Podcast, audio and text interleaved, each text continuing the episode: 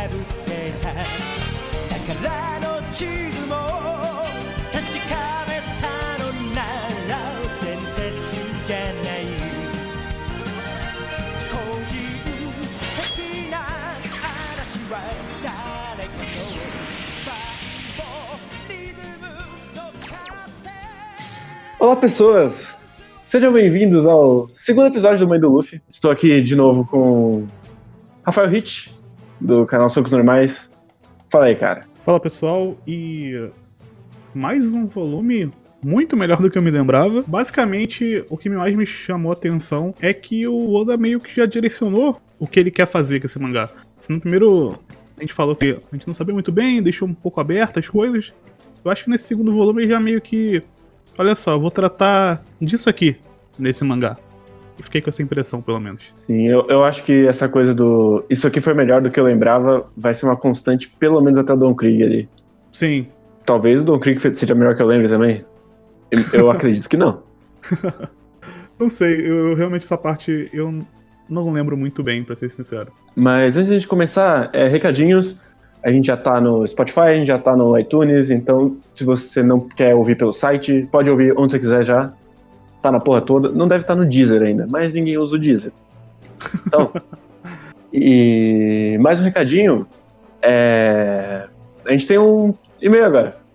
Pra você mandar mensagens quando a gente errar algum nome de personagem. Tipo o programa passado que eu chamei a Tashig de Kuina. Então você pode mandar e-mail corrigindo a gente. E o nome do e-mail é, é mãe do Luffy Podcast. Então você pode corrigir a gente. E o pessoal já, já queria que. Não, faz, faz de vários volumes. Calma, gente. Sem pressa. É pra as pessoas conseguirem ter tempo de ler. Inclusive eu. Sim, ter tempo de ler. só vai levar quatro E- anos, gente. Sim, e tipo, se a gente fizer por arco, vai durar o quê? 12 episódios. E aí acaba o podcast, porque acaba Sim. o arco. Exatamente. Eu acho que é um bom ritmo pra. Até pra pessoa poder absorver, ler com calma, sentir realmente o mangá. Acho que One Piece não é um mangá pra você ler tão rápido, porque tem muita coisinha ali dentro dos volumes, então acho que é um ritmo bom. Sim, sem falar que, sei lá, quando a gente chegar em Thriller Bark, os volumes. O arco tem 100 capítulos. Eu não vou conseguir ler 100 capítulos em duas semanas. Sim, tem, tem esse problema também. Então vai ficar uma merda. Então é por volume. Sim. Quinzenal. Uma hora, a gente chega no, no semanal. Relaxa. Mas acho que é isso de recadinho. Eu não lembro se tem mais alguma coisa. Não, só isso mesmo. Mas então a gente começa o, o segundo volume com o Luffy e a Nami conversando, né? Sim. Que já é uma dinâmica muito boa. Talvez seja uma das minhas dinâmicas favoritas dentro do bando. Sem contar o Sophie e Luffy, é Nami e Luffy. Eu gosto que o, do nome desse capítulo, que é Femme Fatale, é engraçado como o Oda brinca com esse, com esse arquétipo de personagem, colocando a Nami como esse tipo, porque lá na frente, One Piece, as personagens elas vão ficar muito sexualizadas.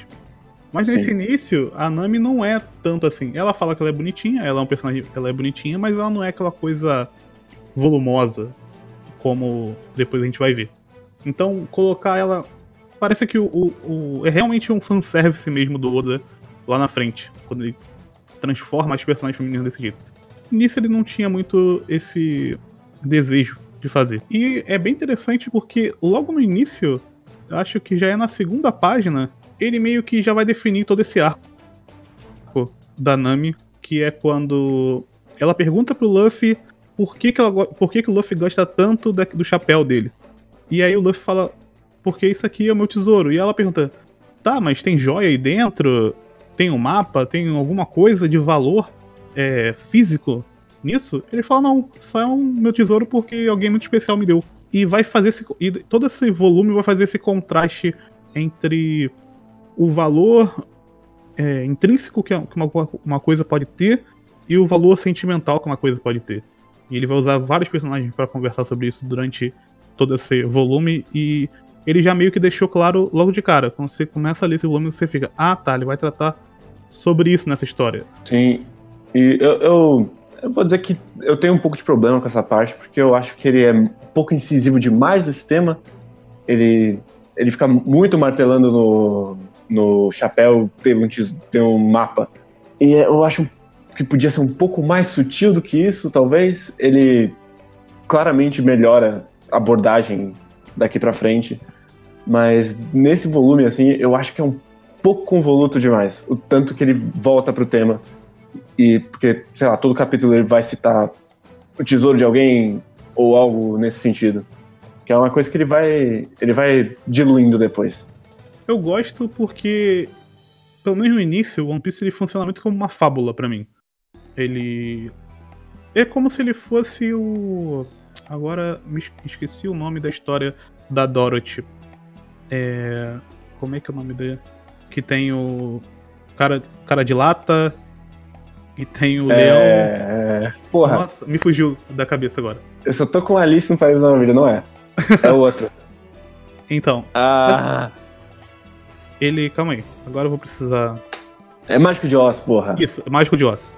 Essa parte pra mim funciona muito como Mágico de Oz. É uma história bem linear, que o Oda vai contar agora, com uma mensagem moral no fim. Eu acho que o Oda. E mais pra frente, conforme- lá, principalmente lá na, na saga do Wally Cake, a gente Aham. consegue- consegue perceber o quanto ele conhece essas fábulas e quanto que ele vai usar isso mais pra frente. É, é bem aquela coisa bem Disney mesmo. Então, eu gosto disso no, do- no início do Oda porque ele tá trabalhando isso bem devagar e ele tá colocando isso em várias, de- várias vezes, mas ele coloca de várias formas diferentes.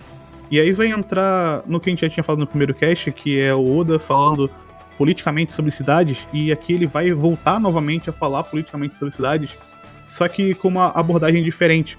Porque se no primeiro volume ele colocou as pessoas da cidade como é, vassalos de um poder, agora ele coloca essas coloca pessoas como sendo fugitivas de uma opressão.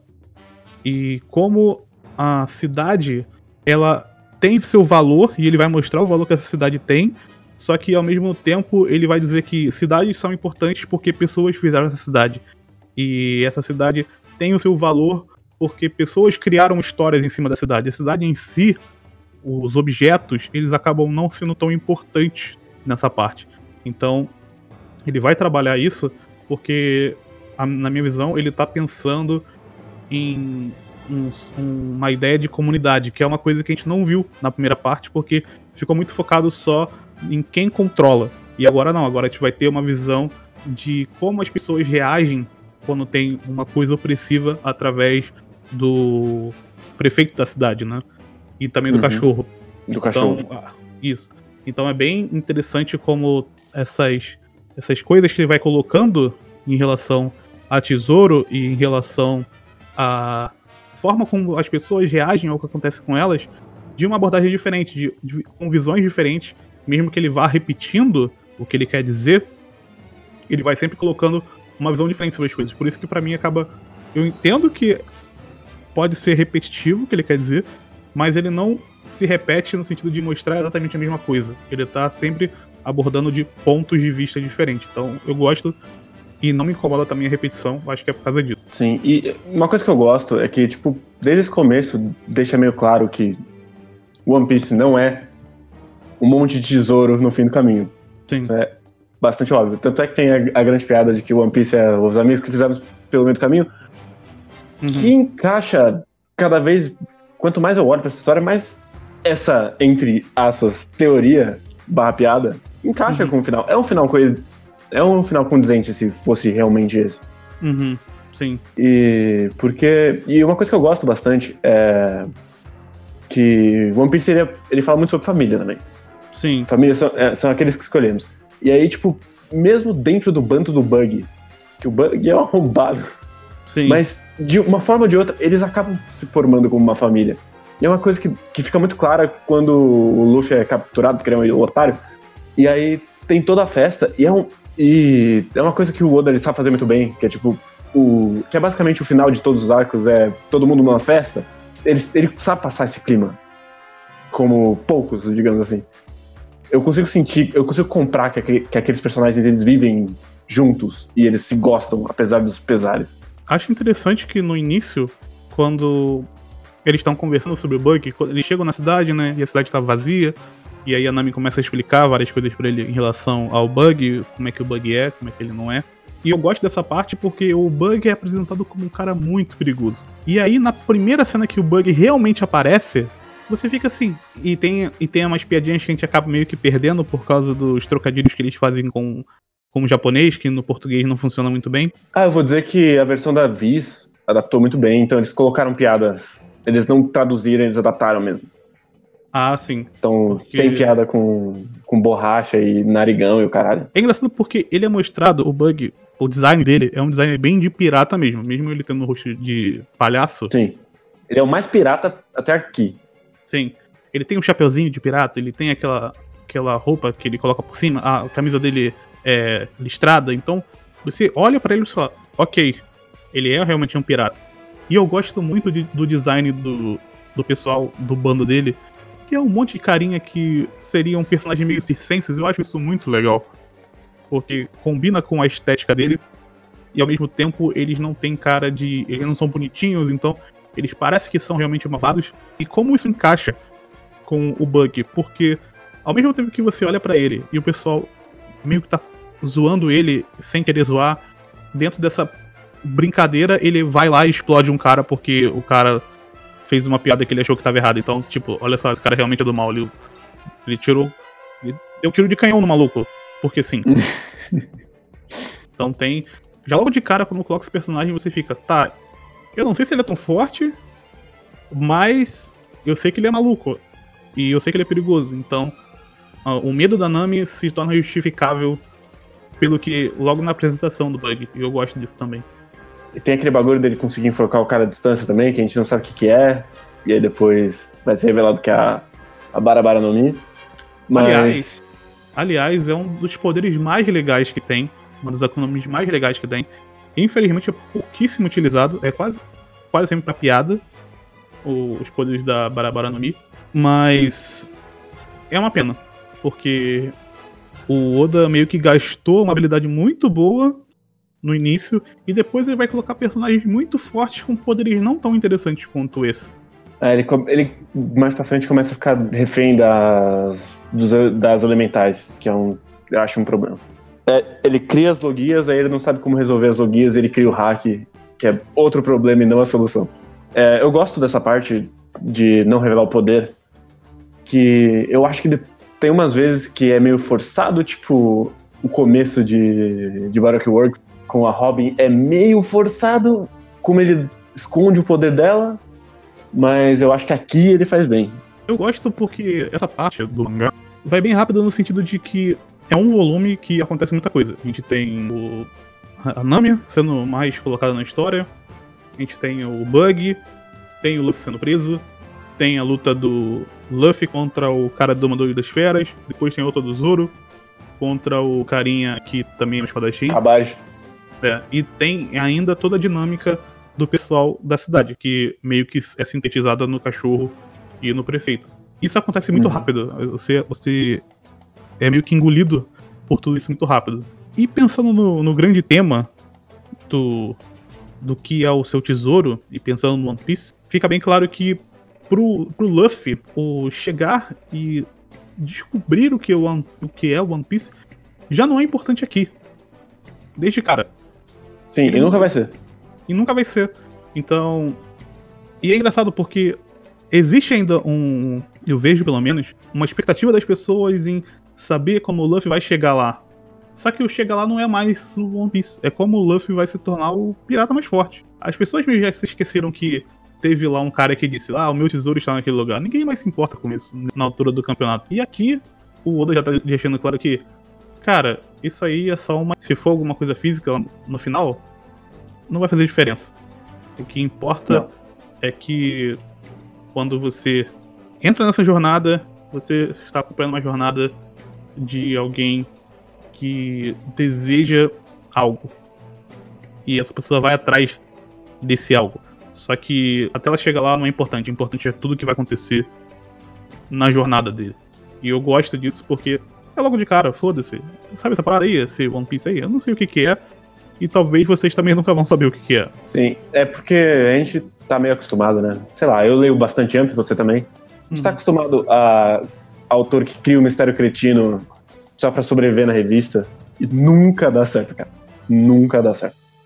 Ele sempre vai cagar esse mistério no meio do caminho, porque ele precisa ficar enroscando, porque não, eu não posso contar, senão eles vão embora, meu Deus. Que é a síndrome de Tatenoyusha, que é... Sim. O mistério é tão legal, cara. Como é que eu posso mostrar pra você? Você vai perder o interesse nessa história, se você não tem o mistério. Sim, é, tem, tem esse lance. Mas voltando pro. É interessante que logo quando a Nami prende o Luffy, ela leva ele pro Bug. O, Bu- o Bug prende ele na gaiolinha. E eu gosto muito da parte onde o Bug força a Nami a provar que ela realmente é uma pessoa má. Tipo, mate esse pirata. E ela entra em crise. Mesmo que ela odeie os piratas, ela não quer se tornar com- como eles se ela matar. A gente não sabe exatamente o que aconteceu com ela nesse momento do mangá, mas a gente já tem ideia de que aconteceu alguma coisa com ela, que alguém tirou dela, algum pirata tirou dela alguém muito importante. Então ela teria justificativa pra se vingar, indiferente de quem seja, mas ela diz que não. Eu não consigo fazer isso. Eu não posso me tornar algo que eu odeio. Sim. E eu, eu gosto de duas outras coisas disso. A primeira é que ela tá muito mais próxima do Bug do que o Luffy, porque os dois pensam no chapéu como o tesouro no conceito de dinheiro, Sim. enquanto ele não. E outra coisa que eu gosto é que já tem um payoff da, do primeiro capítulo do, com o Shanks aqui, que é quando o Luffy fala que. Eu vou pegar aqui a tradução do, do Union Mangás, porque eu não tenho Uhum. enfim. Que é tipo, a honra de um pirata é o que define o que ele realmente é. E você ainda não tem a força necessária pra isso. Isso é o Luffy falando. Uhum. E aí a Nami responde: a honra de pirata é assim que você chama pessoas. Quando, quando- é assim que você chama quando mata pessoas inocentes como insetos? Essa é a honra de pirata? E aí o Luffy responde: não, não é. É a ideia de ser forte o suficiente pra arriscar a própria vida. Que é o payoff pra por que, que ele não podia ir pro mar enquanto criança no capítulo 1. Então o Oda ele já traz isso de volta e cria mais peso no personagem do Luffy, que é, até aqui ele só é mostrado como um idiota. Sim. Então, ele mostra que tem mais nesse personagem do que só uma camada. Mesmo que ele vá usar mais a primeira camada de idiota, esse personagem é mais do que isso. Ele também vai trabalhar um pouco com o Zoro pra meio que estabelecer o que, que esse personagem vai fazer. E vai ficar bem de, vai ficar bem na cara já a partir daqui. Porque logo Zoro vai ser o cara que vai tirar o Luffy dos problemas que ele cria. E isso vai se repetir várias vezes nessa primeira parte do, do mangá, até o time skip. Isso acontece várias vezes. O Luffy acontece- faz alguma merda e o Zoro é o cara que vai salvar ele no primeiro momento, pelo menos. Depois o Luffy vai resolver tudo no fim, mas o, o Zoro vai ser esse cara que vai ser a ponte pra poder o Luffy não morrer no início. E eu gosto dessa parte porque ele já tá entregando que o Zoro o, a- o Zoro é um personagem de função. Ele não, é, não vai ser esse personagem tanto de. O personagem que vai ser desenvolvido. Até o flashback dele já deixa isso meio claro. Poderia até reclamar disso se todos os outros personagens fossem assim. Só que o Oda meio que escolheu o Zoro pra ser esse cara. O cara que vai ter momentos muito legais e você sabe que a função dele é essa. Então, pra mim não é tão complicado ter só um personagem que vai ser o personagem cool. Claro, eu gostaria que tivesse mais desenvolvimento nele. Só que como o Oda pega isso e foca só no Zoro, e as coisas que o Zoro faz são legais, então eu consigo aceitar. E Nossa, esse volume tem várias páginas maravilhosas com o Zoro. Desde Sim. a hora que ele chega, que é que ele parando com os quatro caras com as espadas banhadas, uhum, que é maravilhoso. Até uma cena que tem com o próprio Zoro caindo, que ele faz meio que se fosse um olho de peixe com o, o chão arredondando, aham. que é, é maravilhoso. Eu gosto também que o Bug tá controlando muita situação ali, né? Ele conseguiu ferir o Zoro, a Nami não é forte, o, o Luffy tá preso. E aí o, o Luffy consegue virar a situação zoando o, o Bug. Então você já tem de cara, meio que sem querer, o, o Luffy pegando o, o maior ponto fraco do cara, que parece ser o vilão, é você zoar a aparência dele. E isso vai ficar muito latente no Bug. Isso vai se tornar uma piada depois. Mas. E aqui também já é um pouco de piada, mas o Oda usa isso também pra resolver problemas. Ele resolve o problema do Luffy não morrer naquele momento porque ele chamou o cara de narigudo. E aí o cara ficou puto e ele perdeu a razão ali e eles conseguiram meio que reverter a situação. Sim, e aí tem o, grande momento dele virando o, o canhão. Que é uma coisa que eu gosto, que esse canhão ele vai, ser, ele vai servir para várias coisas. Sim, Porque ele é o símbolo da ameaça do bug, ao mesmo tempo que ele é a salvação deles. Mais de uma vez, duas, porque eles explodem depois o, o barraco do bug. Que é uma coisa que eu gosto muito nesse começo, que é o Oda ele trabalha o cenário como parte da ação. Que infelizmente ele perde mais pra frente, mas aqui no começo é bastante. E isso vai se, acrescent, vai se acentuar em, no Don Krieg quando quebra e o Luffy não pode cair no mar. Então, o cenário ele sempre faz parte. Ele é um personagem na, no- nos combates e deixa tudo mais dinâmico e mais interessante. sim. E aí ele vai colocar o Moji. É Moji, né? É o Moji Okabashi. O Moji é o do, do cachorro. Leão. do Leão. Eu acho o design desse cara sensacional, maluco. Eu adoro o design dele. Porque ele é um cara que tem umas orelhinhas que depois vão até zoar ele, o cabelo. Não sabem se ele tá usando um, uma touquinha ou se ele, tá, ele fala que é o cabelo dele mesmo depois. E esse leão que tem aí, que aparece, ele, ele ficou muito nostálgico pra mim porque me lembrou é, Impel Down, que tem aquele andar que tem os leões. E aí eu lendo de novo, falei, porra, esse leãozinho aí, né? Que ele tá domando é parecido. Acho que os de Impel Down devem ser mais, devem ser mais fortes do que esse. Ele funciona muito bem, cara. Ele vai também servir pra mostrar como é que funcionam os bandos dos piratas, né? Mesmo que ele já tenha Uhum. apresentado com o, com o Shanks, é muito pela visão do Luffy, então o Luffy não tem muito uma ideia da hierarquia, como é que funciona ali. E com esses caras, ele vai mostrar realmente que todo pirata ele é forte porque ele tem uma tripulação forte. Ou o contrário, ele é fraco porque, porque ele tem a tripulação fraca. Porque esses caras são muito fracos. São, tanto o Moji quanto o Kabashi são os bucha. Muito fracos. O, o outro maluco que perde pro Zoro é, é humilhante. O maluco tá todo arrebentado e mesmo assim ele fala, porra, cara, tu é muito fraco. Não, não tem como. Mas antes disso, quando ele chega na cidade, ele tá indo atrás do Zoro, na verdade, né? O Moji. Aham. E aí sim. ele encontra o, o Luffy Na primeiro jaula. e o cachorro. Eu, E, E é- inclusive, tem uma piada maravilhosa da chave com o cachorro engolindo, que é. isso que eu ia che- ia chegar nesse ponto, do cachorro comendo a. comendo a chave. Porque eles começam a brigar, cara. O Zoro e o cachorro. O, o Luffy e o cachorro começam a brigar com o Luffy dentro da, da jaula ainda. Da jaula. E eles brigando, cara, é muito bom. E o, o, o, o Oda muda muito a cara dos personagens. O Zoro tá tudo arrebentado ali no chão, mesmo assim ele fica puto. E aí ele grita, e quando ele grita, o sangue dele, que, o- do corte ali, começa a espirrar. E aí ele cai no chão, porque ele não tem mais forças. Isso é muito legal, essa dinâmica toda é muito legal. E culmina com a Nami tentando entregar a chave ali pra eles, porque ela, tá, eu tenho uma dívida aqui, vocês são piratas, eu odeio piratas, mas eu tenho uma dívida aqui com vocês, porque vocês me salvaram. Então, você vai vendo que a Nami é um personagem diferente dos outros que a gente tá sendo apresentado até agora. Ela não é tão preto no branco como é o caso dos, do Luffy e também do, do Zoro. Ela já é um personagem bem mais ambíguo, bem mais interessante do ponto de vista narrativo. Uhum. É que, tipo, se tem uma coisa que eu reparei, principalmente depois que eu consumi mais, é que o One Piece tem muito de Lupin. Então, Uhum.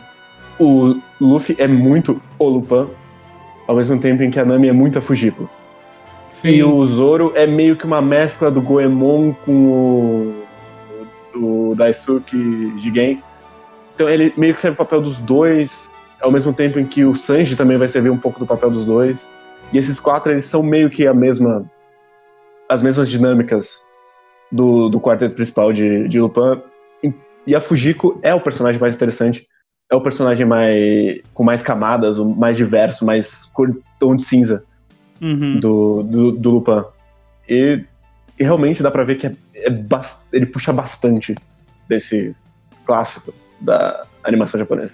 Ah, interessante. Eu não, eu não tinha feito essa ligação, mas realmente ela faz sentido. Eu gosto que depois o Oda vai inserir lá o prefeito. Uhum. E o prefeito, ele vem de uma forma que é, para mim é muito inesperada, porque eles estão discutindo ali, ele ele é o único, ele o cara que voltou na cidade pra alimentar o cachorro.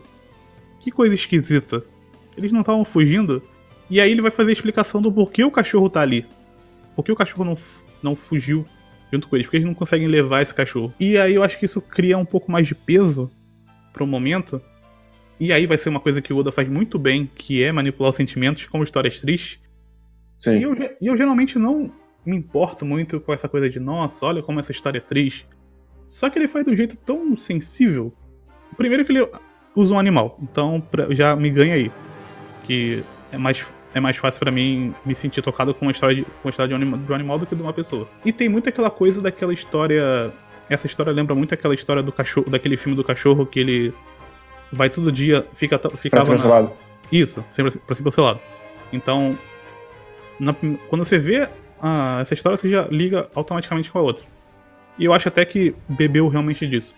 E o fato do cachorro segurar um local, ele tá ali defendendo um local, é porque esse local remete a uma pessoa que ele gosta muito. E é, Uhum. é meio que o, o que sobrou dessa pessoa, foi um lugar. Então, esse lugar é o tesouro do cachorro porque remete a uma pessoa que ele gosta. Então, Não é, exatamente a construção que é importante. O que é importante é o que essa construção lembra pra ele. O tesouro dele é essa lembrança. E isso vai ficar bem claro depois que é o lugar é destruído, porque o cachorro fica na moralzinha lá, mas a história deles ainda tá lá. Ainda existe, mesmo que o lugar, o local tenha sido destruído. E é interessante ele usar um cachorro pra falar sobre isso, sobre você tá preso a um lugar e depois você se desligar desse local, porque ele, locais não são tão importantes, mas sim a história. E quando você pensa, porra, mas ele usou a história de um cachorro pra contar isso, velho. Tipo, eu fiquei.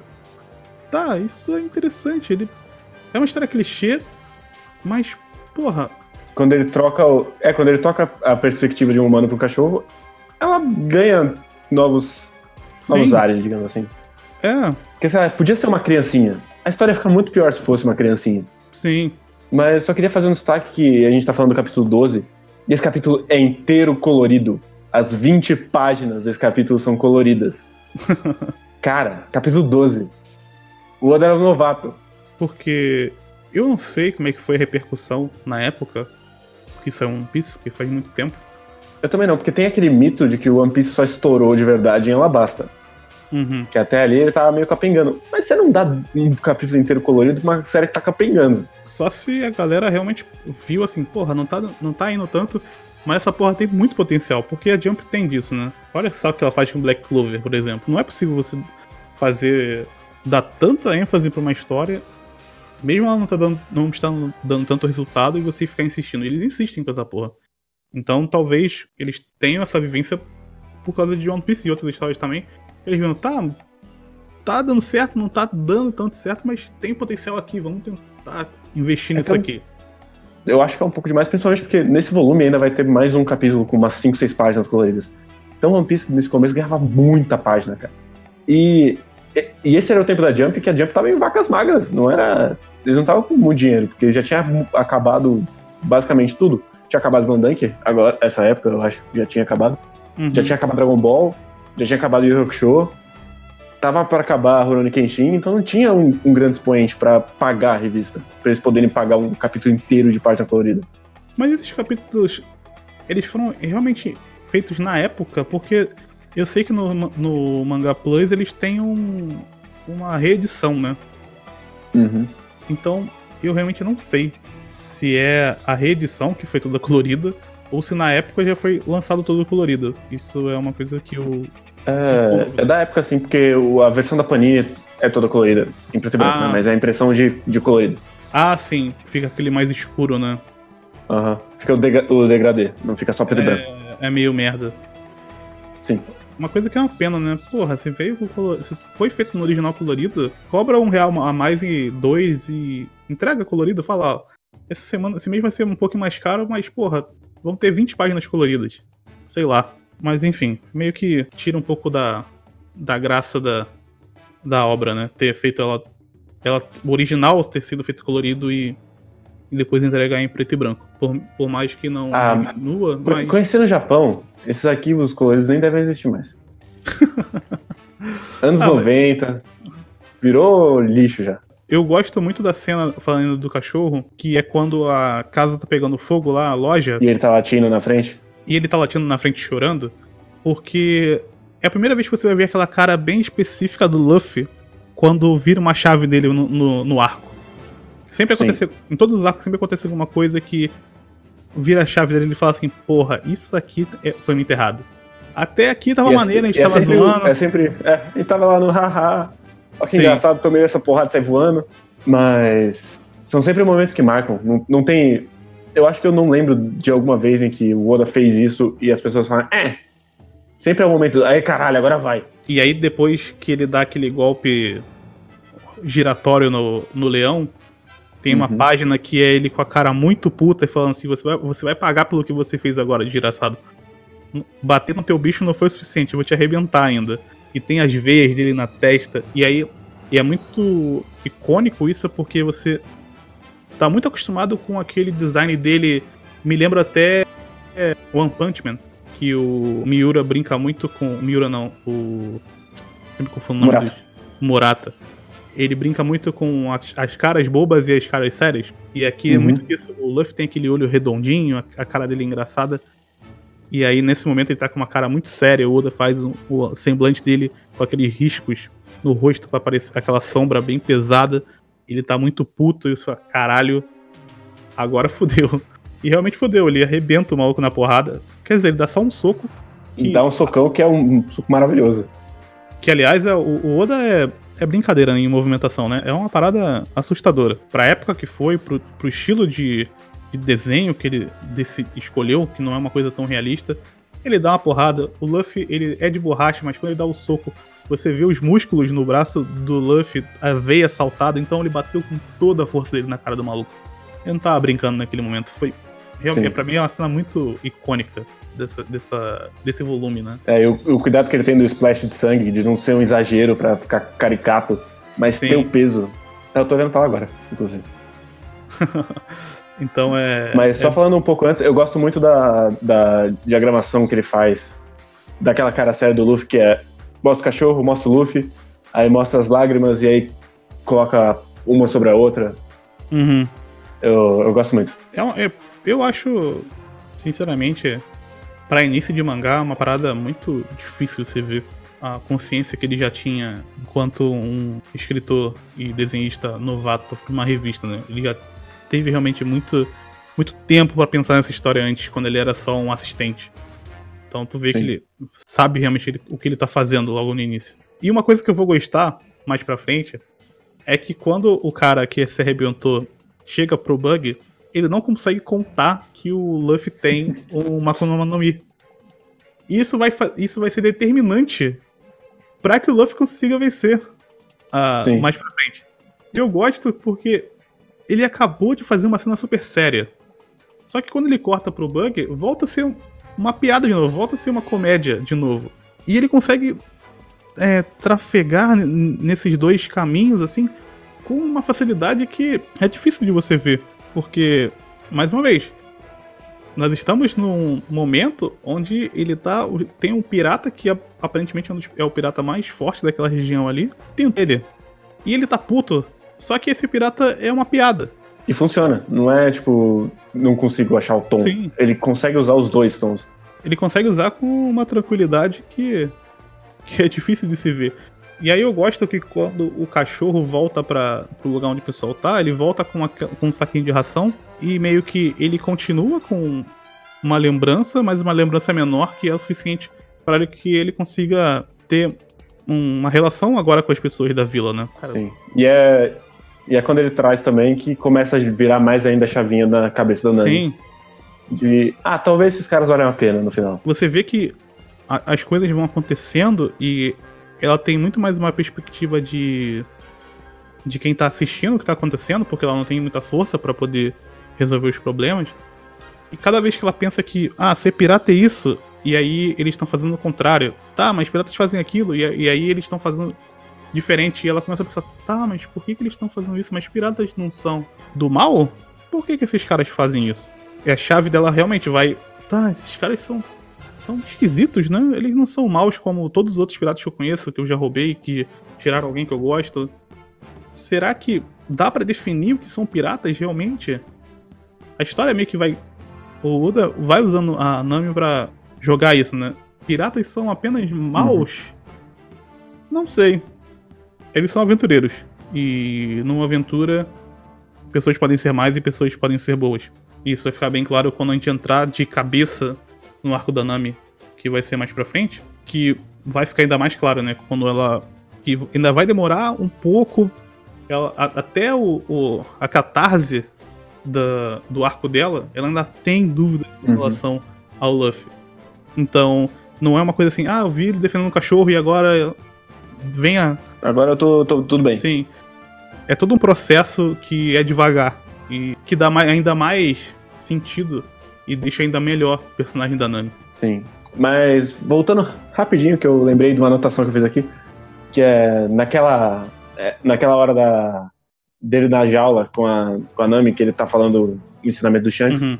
Eu gosto muito de, uma, de um quadro que é que ele entra no limbo branco do Naruto, que é ele, ela, o canhão, Uhum. e a sensação de que. Porque tá rolando uma festa, aí a sensação de que fica tudo em silêncio pra ele fa- conseguir falar com ela. Sim. É muito boa. Eu gosto muito desse quadro. Eu acho muito bom também. Eu gosto.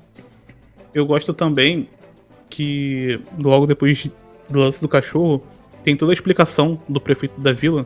E aí ele vai falar que o tesouro deles são as pessoas da cidade e a própria vila que eles construíram.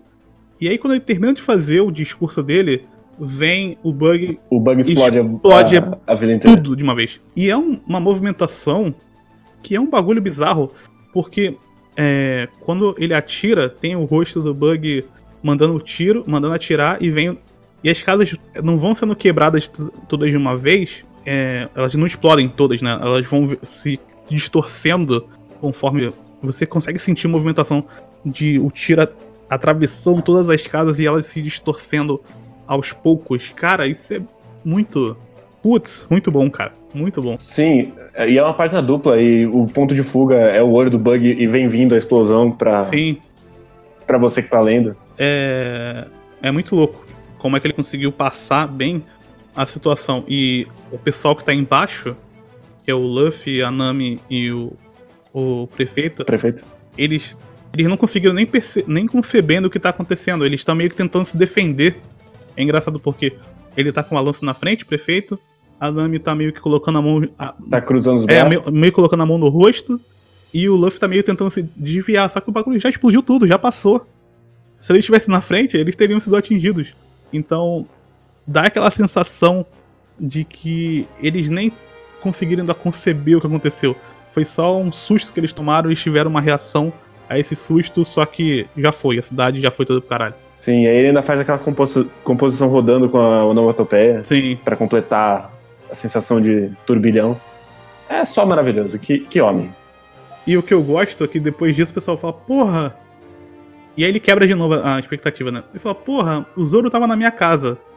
E aí, aí o Zoro aparece, porra, me acordaram, com a mão na cabeça, assim, tipo, como se alguém acabou de acordar. Só que na verdade explodiram todas as casas e mesmo assim ele saiu de lá de boa. E eles colocam essa história do Zoro ser um cara que se recupera só dormindo, mesmo com um corte enorme no lado do corpo. E tá, ele se recupera assim. E é assim que ele vai se recuperar, foda-se se faz sentido ou não. É só assim. Você tá num mundo de. de quase uma fábula. Então você não precisa se preocupar com como essas coisas. Com a, com a realidade. com a ciência Sim. real. Ele deixa claro, ó. Tem um cara que luta com três espadas e uma dessas espadas segurando com a boca. Então, porra, talvez dormir e se recuperar não seja nenhum problema, né? É, Eu falei que aí o prefeito decide fazer o seppuku, basicamente, que é uma coisa muito japonesa, de ah, vou morrer porque pela honra. E é isso. E é mais uma vez ele usando o outro personagem pra colocar mais uma coisa que ele, que ele colocou no início, né? Que foi o lance da honra. E Uhum. colocar em perspectivas diferentes. Porque o, a, a ideia de honra do, do Bug é uma, a ideia de honra do Luffy é outra, e a ideia do prefeito é outra também. Então, o que, que é honra? Ele não responde nesse volume. Eu, eu acho principalmente interessante que o cara que vai morrer pela honra é o idoso, Uhum. pensando no pensando no Japão enquanto, enquanto estrutura e Segunda Guerra e tal. Pensar que ele coloca essa visão de honra nos velhos É, seria algo que o autor de Shingeki no Kyojin devia ler essa merda. Tem uma ideia de honra também com o Zoro, porque quando o Zoro levanta, ele coloca a bandana, que vai ser a marca registrada do Zoro, e eu detesto o fato dele não colocar mais essa bandana na cabeça depois na, nessa parte Ah, mais sim. pra frente, porque eu adorava essa bandana preta na cabeça, era uma coisa. Nossa, olha só como eu sou cool. E, era, e funcionava. Que é um momento. Sim. Também tem o lance dele. Porra, só porque eu tô machucado eu não vou lutar? Não, eu vou lutar sim. É a minha reputação aqui que tá em. que tá em jogo. Então vamos cair na porrada. E meio que termina esse capítulo 14 com eles todos decidindo que todos vão lutar, porque eles viram também o que o, o prefeito fez, né? Eles se sentiram. Não que eles não fossem fazer isso, de qualquer forma, mas eles se sentiram motivados pelo, pela iniciativa do, do prefeito. E mesmo assim, e, a, e eu gosto que dessa composição final de pá, eles estão indo, a Nami tá distante, ela não tá certa do que ela tá fazendo. Sim. Porque isso vai reverberar três arcos pra frente, isso aqui. Uhum. Que é, que é que eles formaram agora uma aliança. Ela não é parte do bando. Sim. Isso é importante quando for importante. Tem uma cena que eu acho muito boa, que é quando o velho chega lá no no, no salão que eles estão lá, os, os piratas do bug. E tem, tem três caras no alto que estão rindo dele, falando: Ah, vocês vieram lutar com o capitão. E o design desses caras é muito diferente de todos. Tem um cara com a camiseta preta, com um. Uma tatuagem no braço. Um âncorazinho, um boné de. E um boné de, ursinho. um boné de ursinho. Aí tem um outro com um chapeuzinho, tipo, bobo da corte. E meio que limpando os olhos porque ele tá chorando de rir. E tem um cara com uma bandana preta de bolinhas brancas e uma camisa listrada. E tem um gordinho atrás rindo com aquele chapeuzinho de cone. Cara, todos eles são muito Uhum. diferentes uns dos outros. E são os caras que. E ainda tem um carinha embaixo do balão, olhando assim, olhando pra, pra cá. Sim. Então, são coisas assim tão pequenas, mas eles servem muito bem pra pra mostrar a situação. Como a galera tá achando ridículo tudo isso que esse cara tent- tá tentando fazer, como é contraste com esse cara. Ao mesmo tempo que ele tem toda uma determinação, tem caras que estão rindo da cara dele. E são caras muito expressivos. Mesmo os caras que estão de costas, eles são muito expressivos. E o Oda não, não faz um monte de rostinho igual. Ele tem o, um- o carinho de desenhar um design para cada um desses caras de uma forma que eles são bem diferentes uns dos outros. Eu gosto disso, porque depois lá na frente ele vai parar de fazer isso. Ele vai começar a fazer Uhum. minions. Vai começar a fazer. Na luta dos melhores, então, quando vem aquelas tripulações de todos os lados, é todo mundo igual. Nossa. É todo mundo igual. Todos os personagens tudo parecido. É só parecer que tem uma porrada de gente mesmo. Mas aqui não, aqui ele se preocupa com o design de cada personagem. Então, gosto muito disso. E aí a gente chega no Kabage, o engolidor de espadas, Aliás, eu gosto, que é. gosto muito dos poderes desse cara. Dos poderes, dos poderes não, né? Das habilidades dele. Gosto muito que ele é um cara que tira a engolidor de espada e tá em cima daquele monociclo. monociclo. Ele tem um esse cabelinho emo dele. O design dele é muito legal. Gosto muito. E chama de, de acrobata, né? Ele não é um exatamente engolidor de espadas. Então, ele pega várias coisas circenses e coloca no personagem só. E vai usar essas coisas circenses depois como habilidades do personagem. Então, todo esse circo que ele tá montando com o, o bando do, do Bug é legal. Eu acho até que poderiam ter mais personagens assim. Ele apresentar mais, mas nunca ele sai desses três. Do Bug, do Kabage e do outro carinha. Então, eu até gostaria que ele. Moji. É, eu até gostaria que ele usasse mais, mais personagens assim. É que eu acho que a. Pelo menos nessa- nesse começo aqui ia dar uma enxada botar mais alguém. Porque mais pra frente ele vai fazer um contra um sempre, né? Só que aqui, como a Nami Sim. não é ainda uma da tripulação, faz até sentido ser, serem menos mesmo.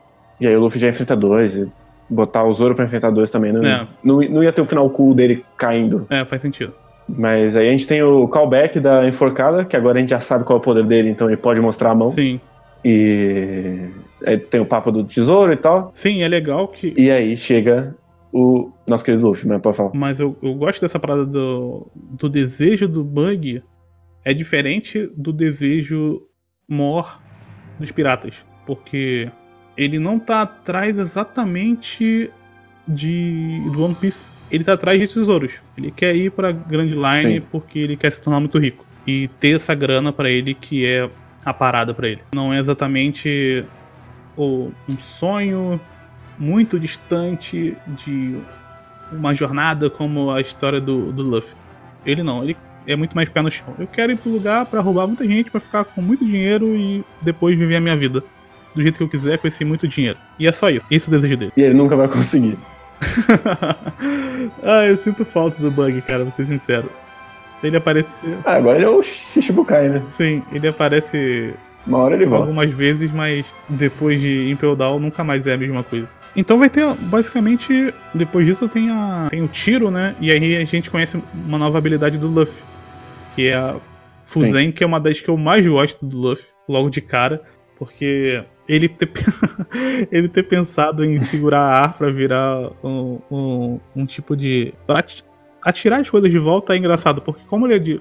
Como ele é de borracha, ele não precisava fazer isso. Era só deixar a- pegar nele e ele só com elasticidade ir mais para bem mais pra trás e funcionar como um tipo de estilingue, né? Só que Sim. e- o Oda mais uma vez quebra a expectativa fazendo ele ter um poder meio escroto que é bastante efetivo pro que ele quer fazer. E uma coisa que eu gosto é que ele não tem controle nenhum desse poder. Ele só infla e do jeito que bater, volta. Sim, Porque isso vai, ser, vai reverberar depois.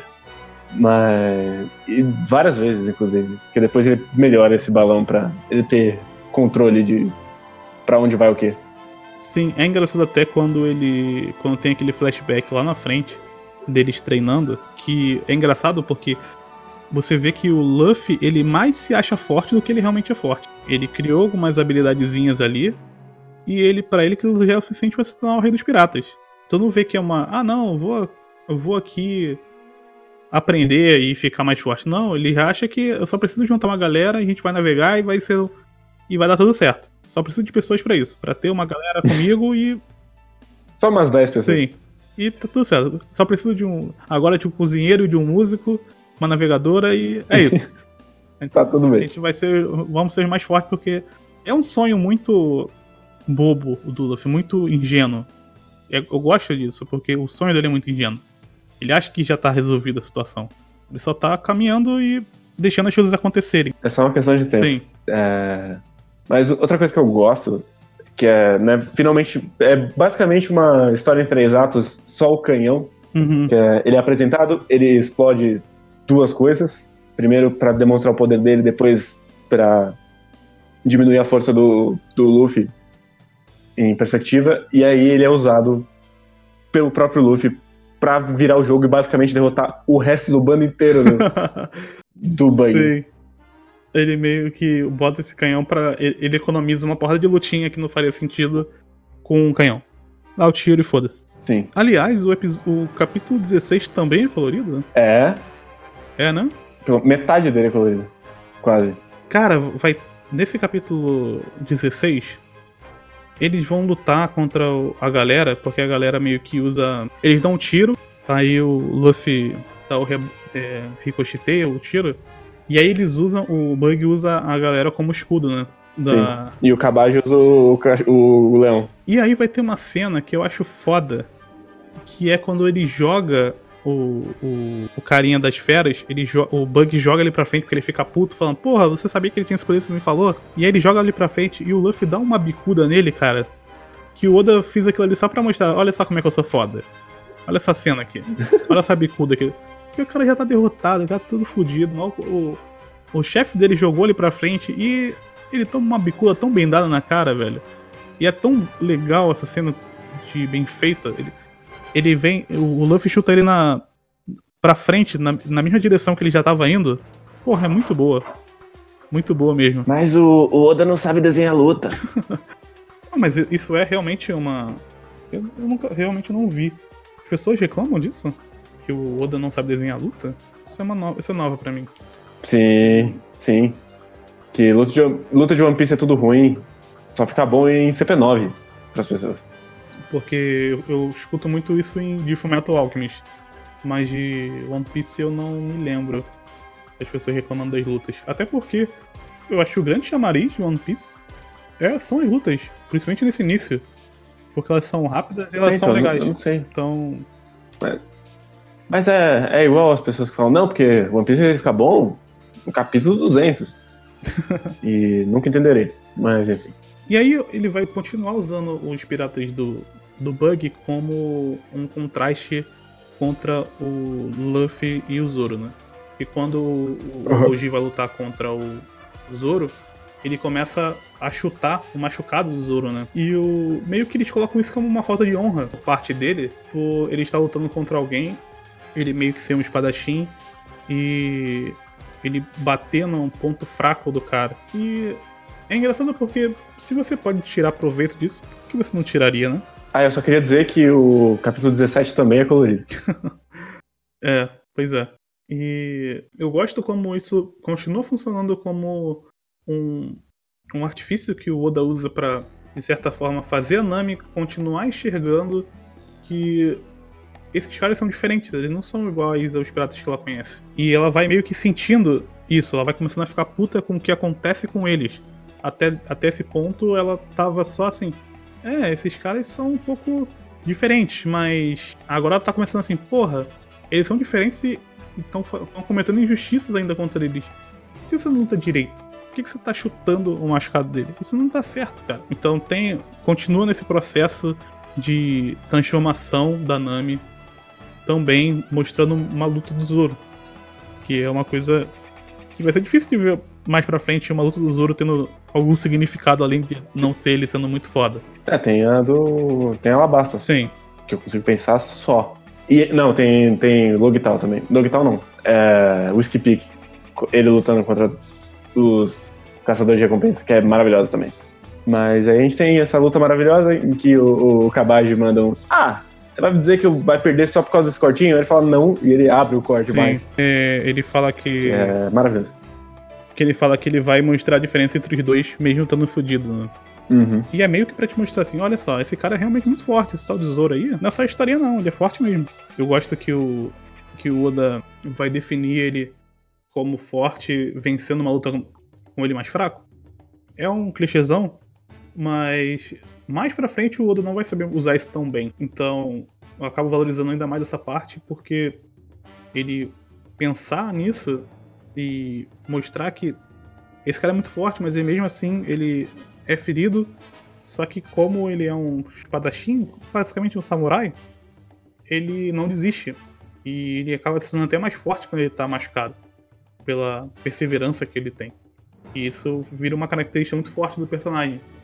Mais pra frente, todas as lutas dele vão ser muito sanguinárias e vão ser muito difíceis. E ele sempre vai vencer tudo arrebentado, praticamente todas as lutas. Isso vira uma marca do personagem. Ele já cravou essa marca no segundo volume, de 200. E aí a gente também tem já a Nami basicamente aceitando eles ao ponto que ela nem quer ver mais o final da luta. Sim, E aí ela já bota a máscara de volta de, de Labra e fala: Ah, vai, eu não me. Não é como se eu me importasse com vocês. Eu vou só roubar ali. sim. É legal porque a Nami, ela se apresenta de cara como uma personagem que engana. E nesse ponto, ela, ela tá se enganando já. Ela tá fim, tentando mostrar que, na verdade, ela ainda continua só com os interesses dela, mas ela. Eu acho que talvez ela nem tenha é, se tocado ainda que ela, esse encontro que eles tiveram transformou ela de alguma forma. Ela não tá mais enxergando as coisas da forma que ela enxergava. Então, ver também essa transformação dela nesse, nesse ponto de que ela começa o volume como alguém que odeia completamente os piratas e ela agora já tá começando a se importar com dois piratas que ela conheceu há pouco tempo, mas ela viu que eles são diferentes. Então, é interessante. E aí a gente tem o final com o ataque bolinho de arroz. que é a primeira vez que ele usa ataque, e esse ataque é foda até hoje. Ele usou dois capítulos atrás, continua foda esse ataque. Porque ver o personagem explodindo em sangue e ele parado com um close na frente dele é se- sempre um ótimo momento. É muito bom, né? Esse, esse golpe dele é muito bom. E a, a cena que tem nem é uma página dupla, né? É só uma página. Não. Mas, Ele economiza bastante em página dupla nesse começo. sim. Eu gosto muito. Mas você consegue sentir o movimento, né? Mesmo que seja já a parte final, as linhas de movimento que ele coloca em volta, você sente que ele veio e cortou o maluco com três espadas. E eu acho até esquis... e eu acho até legal porque são três espadas realmente, porque tem três faixas de sangue assim jorrando, né? Sim, tem- ele toma cuidado de botar os três splash cada um numa Sim, direção. ele tem esse cuidado pra mostrar que realmente ele cortou. É até meio assim, se você pensar em fisicamente, é até meio esquisito ele ter conseguido cortar com a boca nesse momento e não ter cortado o cara ao meio e chegar do outro lado. Mas. Enfim, Eu, eu não me importo. é isso, exatamente, não me importa. Mas é engraçado você. E ele vence a luta e cai no chão e fala: Cara, eu vou dormir. E ele fala: Beleza, dorme aí. É muito bom isso. Porque realmente vai começar a batalha pra valer. E aí é até meio triste, porque fecha o volume, que é o 17, né? Fecha o volume com eles se encarando e quando vai começar a luta, acaba o volume. Aí fica, porra, agora eu tenho que ler o 3, né? É, não, e é, inclusive acaba com uma citação ao Shanks. Sim. Eu imagino quem leu na época ficou, meu, meu Deus, o que? O Shanks? Eu conheço esse cara? Ele fala, né? Aquele insolente ruivo. Ele é ruivo! É. Nossa, o cliffhanger é desgraçado, né? Fica assim, puta merda, Sim. agora eu tenho que ler o 3 pra ver o final dessa luta e o cara conhece o Shanks ainda. Como é que esse maluco conhece o Shanks? Enfim, vai ficar pro próximo. Vai ficar pra daqui a duas semanas. Mas eu quero É, voltar no, Pode falar. no- na grande sacada desse, desse volume pra mim, que é o lance do, do desejo, que é uhum. o, o Oda, ele meio que ele coloca coisas no, no mangá e eu gosto porque One Piece é um mangá que tá sempre dizendo muitas coisas e ele ele ele dizer logo no início do, do mangá, mesmo que a, que a que a mensagem desse desse primeiro início seja uma mensagem bem simples, muito, muito, muito otimista, porque o Oda é um cara muito, muito, muito otimista. Até hoje ele é um cara muito, muito otimista. É até uma coisa que, é que às, às vezes me incomoda um pouco, o quanto esse cara é otimista, mas aí pra mim acaba fazendo sentido, porque eu vejo como uma grande fábula, então tem que ser muito otimista, não é uma fábula dark, é uma fábula. Então acaba sendo realmente um final muito otimista, mas pensar em, em tudo que ele coloca e como sempre ele se importa em não mostrar apenas um lado da situação, como ele não é um cara preto no branco, mesmo que o Bug seja um cara muito do mal ali nesse momento, é porque o Bug na verdade não é tão importante nessa parte. O que importa é toda essa dinâmica para apresentar coisas pra Nami, e a Nami é muito importante nessa parte. Os outros personagens não são tão importantes assim. O, o, o que é importante é como a Nami tá enxergando toda a situação e como isso vai transformar a personagem. Então, por isso que eu acho que o lance do desejo do seu do seu sonho ali e o que você quer é muito importante nessa parte.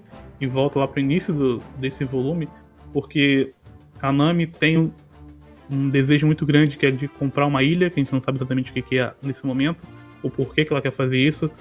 Mas conforme a gente vai prosseguindo com a história, a gente vai vendo que ela, a- o meio que fica um contraste com ela querer muito dinheiro e são apresentadas várias histórias de que dinheiro não é tão importante assim. Quem quer dinheiro são esses caras do mal. Por que você quer dinheiro?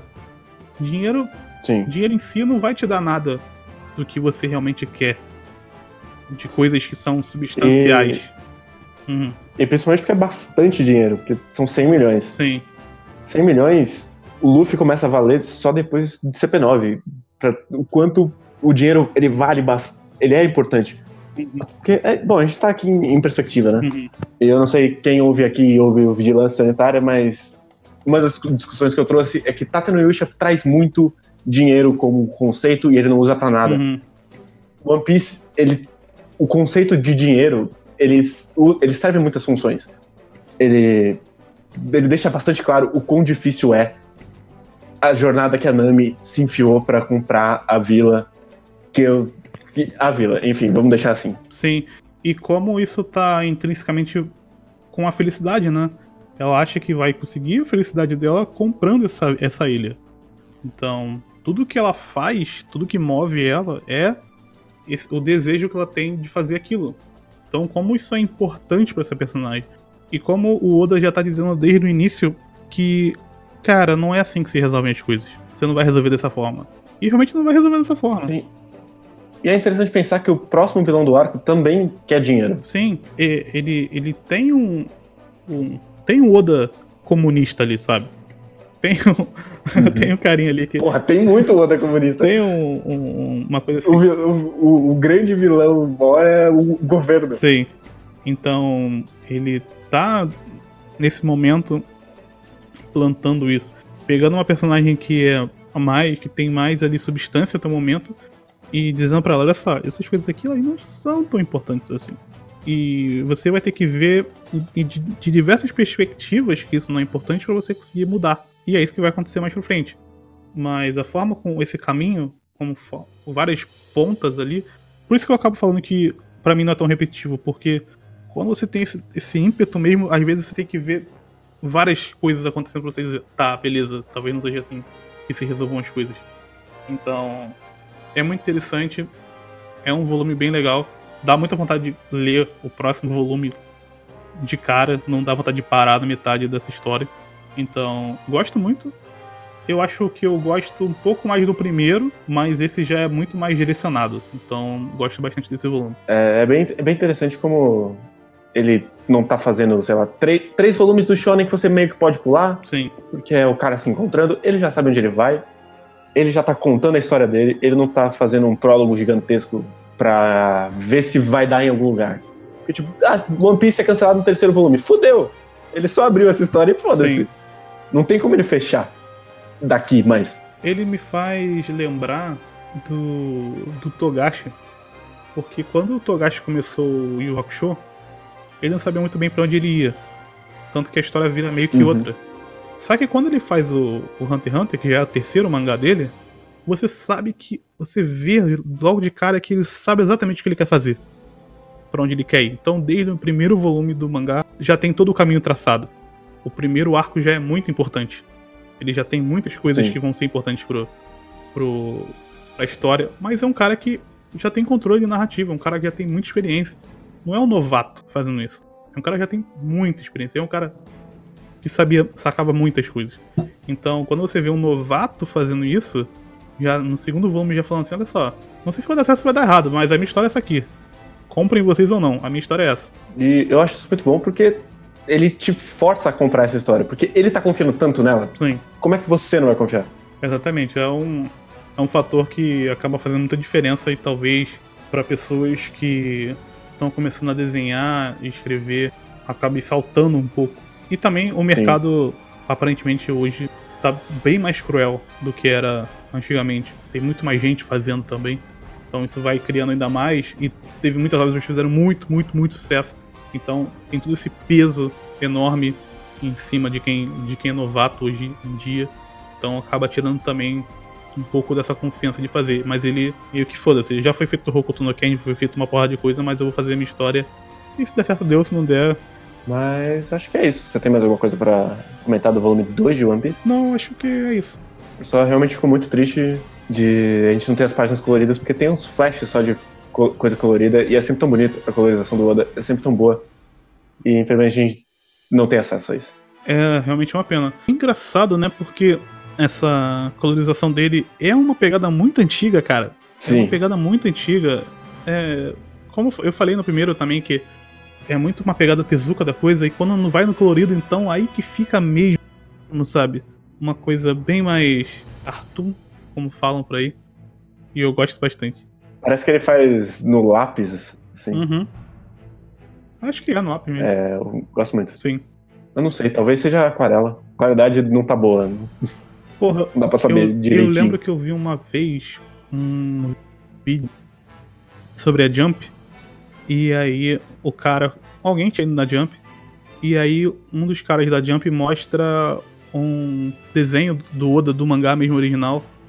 E realmente parece que foi no lápis mesmo, não parecia aquarela. Mas eu vi faz muito tempo, então talvez eu possa estar enganado. Porque quando fala de Sim, aquarela. de qualquer jeito, eu gosto que não é. Uhum. Quando eu falo de aquarela, eu lembro muito Uhum. do Ishida. Então ficou essa coisa muito na minha cabeça. Das, Ah, das sim. páginas coloridas dele.